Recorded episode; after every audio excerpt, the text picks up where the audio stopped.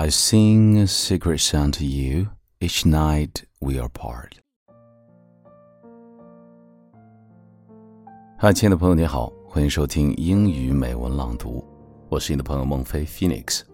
今天与你分享的美文是来自《寻梦环游记》里面的这首《Remember Me》。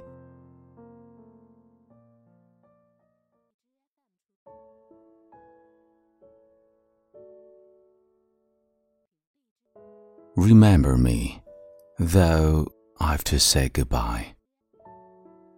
Remember me, don't let it make you cry. For even if I'm far away, I hold you in my heart. I sing a secret sound to you each night we are apart.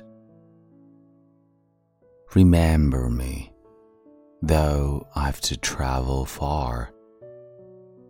Remember me each time you hear a sad guitar. Know that I'm with you, the only way what I can be, until you're in my arms again. Remember me.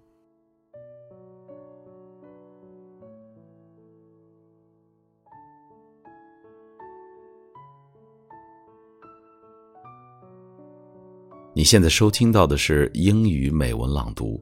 如果节目带给了你片刻宁静与温暖，欢迎你分享给更多的朋友，让我们一起发现英语的别样魅力。同时，也欢迎你在微信公众号搜索“英语美文朗读”，来收听更多暖声英语节目。我是你的朋友孟非 Phoenix，and see you next time。